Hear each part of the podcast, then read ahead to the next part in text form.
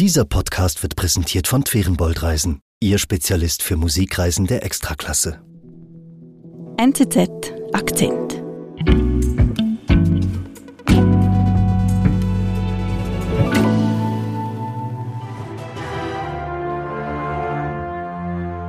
ஆழ்வார்பேட்டையில் சிக்கியிருக்கும் சிலை கடத்தல் கும்பலுக்கும் சிலை கடத்தல் மன்னன் சுபாஷ் கபூருக்கும் தொடர்பு Ulrich, ich verstehe kein Wort. Irgendwelche indische Fernsehnachrichten und irgendwie klingt's nach Aufregung. Ja, genau, es ist indisches Fernsehen, die Nachrichten äh, Mitte Juli 2012. Es herrscht große Aufregung. Die Moderatorin verkündet, dass Subhash Kapoor, einer der bekanntesten Kunsthändler für indische Kunst, festgenommen worden ist am Frankfurter Flughafen und hier nach Indien überführt wird. Okay. Man sieht ihm äh, da, es ist ein älterer, unscheinbarer Herr, etwas untersetzt mit Brille, in einem orangenen T-Shirt, wie er eskortiert wird von bewaffneten Polizisten ins Gefängnis von Chennai. Okay. Aber warum? Ja, kurz zuvor ist bekannt geworden, Subhash Kapoor ist nicht einfach ein großer Kunsthändler, sondern es handelt sich bei ihm um einen der größten Kunstschmuggler der Welt. Und er soll über Jahrzehnte geraubte Kunst an Sammler und Museen in aller Welt verkauft haben. Der umtriebige Kunsthändler Subhash Kapoor machte jahrzehntelang Millionen mit indischer Raubkunst. Doch dann kam ihm ein Kunstjäger auf die Schliche und die Spuren führen bis nach Zürich. Erzählt Auslandredaktor Ulrich Schwerin. Ich bin Marlin Müller. Ulrich, also wir reden hier über einen richtig großen Fisch. Genau, Subhash Kapoor ist ein richtig großer Fisch. Er hatte jahrzehntelang eine der wichtigsten Galerien für asiatische Kunst in bester Lage in New York. Und dabei ist bemerkenswert, dass letztlich nicht die Polizei oder die Staatsanwaltschaft Kapoor zuerst auf die Schliche gekommen ist, sondern ein unbekannter indischer Kunstjäger hat ihn zu Fall gebracht. Ah. Dieser heißt Vijay Kumar. Ich habe kürzlich mit ihm gesprochen und er hat mir die ganze Geschichte erzählt. Klingt nach einer Kriminalgeschichte. Erzähl mal. So I've been doing this for almost 20 years now, and I think Ja, alles hat begonnen in Südindien.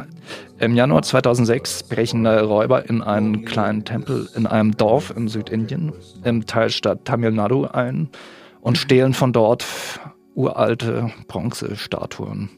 Götterfiguren, darunter auch ein großer, prachtvoller Nataraja. Das ist ein tanzender Shiva, umgeben von einem Feuerkranz. Und sie kommen wieder. Ein paar Monate später, stehlen weitere Götterstatue und dann zwei Jahre danach auch noch aus einem anderen Tempel in einem Nachbardorf eine ganze Reihe von Statuen. Ähm, ja, die Umstände dieser Diebstähle bleiben lange im Dunkeln. Als sie dann allerdings rauskommen, erzürnt es viele gläubige Hindus, auch Vijay Kumar. Also den Kunstjäger, den du vorhin erwähnt hast. Genau. we have seen objects that have been stolen in 1960, 1970 coming up for sale. Vijay Kumar, der Kunstjäger. Er ist Mitte 40 und tagsüber ist er Experte für Logistik, Geschäftsführer einer internationalen Schifffahrtsfirma und kümmert sich darum um das Containergeschäft. Aber abends jagt er geraubte Kunst. Okay. Das klingt äh, speziell. Wie kommt das? Warum macht er das? Ja, Vijay Kumar ist äh, ein gläubiger Hindu und er ist auch ein großer Kunstliebhaber und es schmerzt ihn eben, dass diese Götterfiguren zu Objekten degradiert werden, auf dem Kunstmarkt höchstbietend verkauft werden und am Ende in irgendwelchen Vitrinen in Museen landen oder bei privaten Sammlern, die den spirituellen Wert dieser Statuen weder kennen noch schätzen. Dazu muss man wissen, im Hinduismus werden diese Götterfiguren eben nicht nur als Abbild des Gottes betrachtet, sondern eigentlich als Verkörperung dieser Götter. Und deshalb werden sie am Morgen auch mit Gesang geweckt. Sie werden gewaschen und angekleidet und gefüttert und äh, besungen. Und Das werden sie natürlich nicht bei einem privaten Sammler zu Hause. Warum werden die denn nicht geschützt? Besser geschützt in Indien? Ja, das ist tatsächlich ein Problem. Es gibt eben wahnsinnig viele Tempel in Indien, allein in Tamil Nadu, in diesem Teilstaat im Süden, wo die Götterstatuen geklaut worden waren, gibt es 43.000 Tempel und gerade den kleineren Tempeln fehlt das Geld für Sicherheitsvorkehrungen und deshalb wird da viel geklaut, schon seit Jahrzehnten. Man geht davon aus, dass über die Jahre 50.000 Objekte außer Landes geschafft worden sind. Okay. Und eben diese Diebstähle, die schmerzen die gläubigen Hindus. Genau, sie schmerzen die Gläubigen, sie schmerzen auch Kuma und er beschließt etwas zu unternehmen, um diese Götter zurück nach Hause zu holen in ihre Tempel. Und mhm. er gründet dann eine Gruppe, die sich dieser Sache verschreibt und eben über die Jahre entsteht so ein Netzwerk und sie versuchen auch weltweit Aufmerksamkeit für dieses Problem zu schaffen, unter anderem mit dem Hashtag Bring Our Gods Home. Mhm. Werben sie dafür, eben die Götter zurückzuholen. Okay. Uh, people are coming up and telling us, look, my grandfather told me something was missing. You know, in my village 10 years ago something was stolen in my village. Also, wie gehen die denn ganz konkret vor? Was machen die? Ja, das ist wirklich akribische Arbeit, die sie da leisten, wie Detektive. Sie versuchen eben diesen Spuren nachzugehen der Statuen und sie gehen in Archive, suchen nach alten Fotos, die diese Statuen dann an ihrem Ursprungsort zeigen, machen dann Abgleich zu Statuen in den Katalogen von Museen, von Auktionshäusern, in Galerien und dann eben zu beweisen, dass die gestohlen worden sind und zu zeigen, wo kommen sie eigentlich her, wo gehören sie hin we have managed to crack cases from 1960, 61, 62. Now we are opening cases from 1956 and 57. Und ja, so kommt letztlich Kuma dann auch dem Kapur auf die Schliche. Kuma findet Hinweise, dass in dieser Galerie von Subhash Kapoor in New York gestohlene Kunstwerke ausgestellt und verkauft werden. Mhm. Du hast vorhin gesagt, seine bekannte Galerie in New York an bester Adresse. Ja, Capus Galerie Art of the Past liegt wirklich an bester Lage an der Madison Avenue. Mhm. Nur eine Ecke entfernt vom Guggenheim Museum, vom Metropolitan Museum. Mhm. Und über die Jahre schafft er sich eben einen Namen zu machen auch durch großzügige Schenkungen erwirbt er sich das Vertrauen von äh, Kuratoren und er schaltet dann Anzeigen in Magazinen, gewinnt Experten, die ihm Gutachten ausstellen und all das trägt eben zu seinem Renommee bei, mhm. sodass wirklich die Reichen und Bekannten sich die Klinke bei ihm in der Galerie in die Hand geben und er an Sammler und Museen in aller Welt verkauft. Und so gelingen auch einige Objekte aus Indien von Kapur nach Zürich. Wir sind gleich zurück. Erleben Sie mit Ferienboldreisen die schönsten Städte und Konzerthäuser mit Weltklasse-Akustik. Wir bringen Sie bequem an die besten Adressen. In die Elbphilharmonie in Hamburg, in die Scala di Milano oder Semper Oper in Dresden. Denn hier entfalten sich große Kompositionen am eindrücklichsten. Gänsehautmomente inklusive. Twerenboldreisen, Ihr Spezialist für Musikreisen der Extraklasse.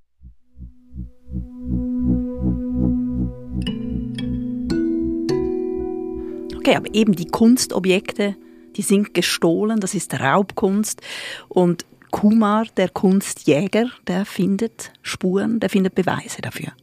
Genau, eben in seiner akribischen Arbeit gelingt es ihm nachzuweisen, dass Objekte, die Kapoor an Museen verkauft hat, aus diesen Tempeln äh, in Tamil Nadu in Südindien stammen. Basically, how they work is they would send the artifacts to Hong Kong and from Hong Kong, the artifacts would, would then be shipped uh, into Switzerland.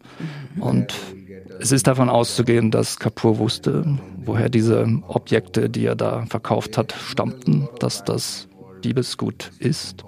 Er wusste, dass die Ausfuhr dieser Objekte aus Indien illegal war. Das ging auch im, im Geheimen mit gefälschten Papieren über einen Kunsthändler in Chennai an mhm. Kapoors Galerie in New York. Also das macht ihn verdächtig. Er kann nicht sagen, ich wusste nicht, dass das gestohlene Kunst ist. Nein, das kann er wirklich nicht sagen. Allein die Ausfuhr von Antiquitäten aus Indien nach 1971 ist illegal und man muss auch davon ausgehen, dass er genau wusste, wo diese Götterstatuen mhm. herkommen. Okay. Also Kumar, der Kunstjäger, entdeckt diese Spuren jetzt zu Kapur. Was macht er mit diesen Erkenntnissen? Ja, als Kumar sämtliche Beweise zusammengesammelt hat, übergibt er die Erkenntnisse an die indische Polizei und mhm. die Staatsanwaltschaft dort wird aktiv. Sie stellt 2011 einen internationalen Haftbefehl auf Subhash Kapoor aus. Mhm. Gleichzeitig auch die New Yorker Staatsanwaltschaft beginnt zu ermitteln. Sie hat Kapoor schon länger auf dem Radar, weil er hat schon damals keinen wirklich guten Ruf als Händler. Mhm, okay, was passiert jetzt? Ja, im Oktober 2011 am Flughafen Frankfurt. Kapoor ist gerade unterwegs auf seinem Gate, will den Flug zurück nach New York nehmen, nach dem Besuch einer Kunstmesse in Deutschland. Mhm. Da tritt die Polizei auf ihn zu und verkündet ihm, dass es einen Haftbefehl gibt. Und er wird festgenommen, er wird abgeführt und dann nur ein halbes Jahr später nach Indien überstellt. Also das, was wir ganz am Anfang gesehen haben, dieses Video. Genau, das ist die Szene vom Anfang im Fernsehen. Ähm, Indien will sich selber kümmern, will Kapoor den Prozess machen. Mhm. Dafür muss man wissen, das Thema ist lange vernachlässigt worden in Indien. Die Polizei, die dafür zuständig war, war unterbesetzt, die Behörden nicht sehr aktiv. Aber das ändert sich mit dem Aufschwung des Hindu-Nationalismus und gerade als Narendra Modi, eben ein Vertreter des Hindu-Nationalismus, 2014 zum Premier gewählt wird, nimmt er sich selbst der Sache an, macht es zur Chefsache und kümmert sich dann persönlich um die Rückgabe von Götterstatuen aus aller Welt. Now, the news is on the restitution of the Indian antiquities. Now, as a follow up to the historic state visit of Honorable Prime Minister of India, Sri Narendra Modi, to the United Kannst du das kurz erklären? Also, warum ist das für Modi und die Hindu-Nationalisten so ein Thema, diese Kunst, diese Kunstraube? Ja, Modi präsentiert sich da eben als Verteidiger der indischen Kultur und als Fürsprecher der Hindus und setzt sich deshalb eben ein für die Rückgabe der, der Götter und feiert dann auch jede Rückgabe ganz persönlich als seinen persönlichen Erfolg. Mhm. For the people of India, these were not just pieces of art, but part of their living heritage and culture. Und man sieht es dann auch an den Zahlen. Also ähm, vor seinem Amtsantritt waren es nur wenige Dutzend Rückgaben über mehrere Jahrzehnte. Seitdem er an der Macht ist, sind schon über 2000 Objekte zurück nach Indien gebracht worden. Okay. Und was ist jetzt der Anteil von Kumar, dem Kunstjäger, an dieser Entwicklung in Indien? Ja, sie haben schon einen großen Anteil, denn man muss sagen, es ist eben nicht allein oder nicht in erster Linie der Verdienst von äh, Narendra Modi, sondern es ist auch ganz stark zum einen der Hartnäckigkeit der New Yorker Staatsanwaltschaft zu verdanken, die sich da für die Aufarbeitung der mhm. Machenschaften von Subhash Kapoor einsetzt und auch ganz klar dem Eifer von Vijay Kumar und anderen Kunstjägern. Mhm. Und das ganze Ausmaß dieses Raubs durch Kapoor wird erst nach seiner Festnahme deutlich. Wie meinst du das? Ja, nach seiner Festnahme hat die Polizei in New York in den Lagern von Kapoor 2600 Objekte beschlagnahmt, mhm. Götterstatuen, Steinskulpturen, Keramikgefäße, uralte Kunstschätze, teilweise tausende Jahre alt und man schätzt, allein das hat einen Wert von 143 Millionen Dollar. Also es war nicht bekannt, dass der Kapur nicht nur in seiner Galerie, sondern eben auch noch im Lager zig weitere gestohlene Objekte hatte. Ja, er hat ein riesiges Lager, er hat große Bestände an äh, Objekten zusammengetragen, die darauf warteten, verkauft zu werden. Okay. Aber Ulrich, das ist jetzt mehr als zehn Jahre her, diese Verhaftung. Warum sprechen wir jetzt heute darüber? Ja, weil die Festnahme von Kapoor vor zehn Jahren erst der Anfang der Rückgaben war und die ganze Geschichte ist noch längst nicht aufgearbeitet. Mhm. Er ist zwar inzwischen äh, verurteilt worden, im November 2022 hat ihn ein Gericht in Indien zu zehn Jahren Haft verurteilt. Mhm. Aber Kumar und die anderen Kunstjäger sind noch längst nicht zufrieden, denn allein in New York warten immer noch 1400 Objekte in einer Lagerhalle auf die Rückgabe an Indien. Okay, also es sind immer noch sehr, sehr viele geraubte Kunstobjekte in New York. Ja, genau, die Rückgabe zieht sich hin. Es gibt bürokratische Hemmnisse, wie so oft.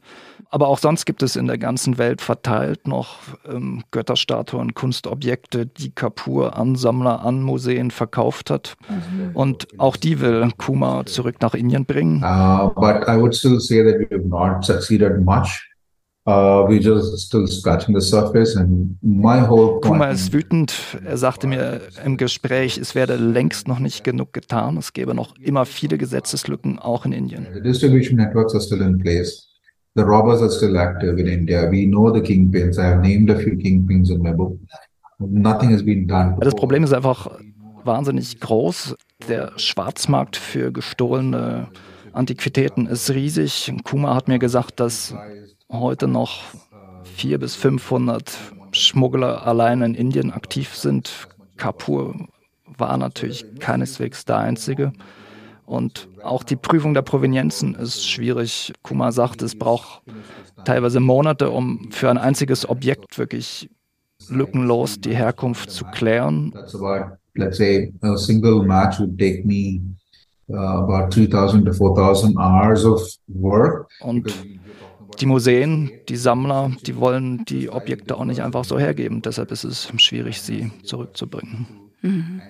Du hast mich jetzt lange auf die Folter gespannt, Ulrich. Sag mal, was ist jetzt mit dieser Spur nach Zürich? Ja, genau. Vijay Kumar hat mir bei dem Gespräch auch Dokumente gezeigt, die zeigen, dass Kapoor im Juni 2006 eine Statue an einen privaten Sammler in Zürich verkauft hat. Uh, but we do know that this is a, a stolen bronze because we have robber offering photos. Und Brisant daran ist vor allen Dingen, dass es ein Foto gibt, das diese gleiche Statue Jahre zuvor mit Erde bedeckt zeigt. Und das wirft eben die Frage auf, stammt diese Statue eigentlich aus einer Raubgrabung? Das heißt, ist sie Illegal. illegaler, mhm. genau, Herkunft. illegaler Herkunft? Mhm. Und nun der Sammler sagte, nein, er hat alles richtig gemacht. Er hat sie ordnungsgemäß gekauft, verzollt und Kapoor habe ihm versichert, dass das alles mit rechten Dingen zugegangen ist. Okay. Aber Kumar kämpft dafür, dass auch diese Statue zurück nach Indien kommt, an seinen heiligen Platz. Mhm. Also Kumars Kampf, Ulrich, so wie du es beschreibst, der ist beschwerlich. Es geht vorwärts, aber doch nur sehr langsam. Also wird Kumar nicht ruhen können, bevor nicht alle geraubten Götterstatuen zurück in Indien sind? Nein, in der Tat. Ich habe das Gefühl, dass für Vijay Kumar die Jagd nach diesen Göttern eine geradezu heilige Mission ist und dass es für ihn seine Pflicht als Hindu ist, die nach Hause zurückzuholen. Und es gibt noch Zehntausende Statuen in aller Welt. Das heißt, er wird noch viel zu tun haben.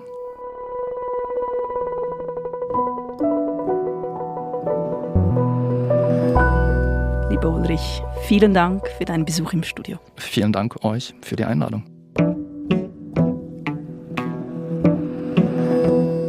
Das war unser Akzent. Produzent dieser Folge ist Simon Schaffer. Ich bin Marlene Müller. Bis bald.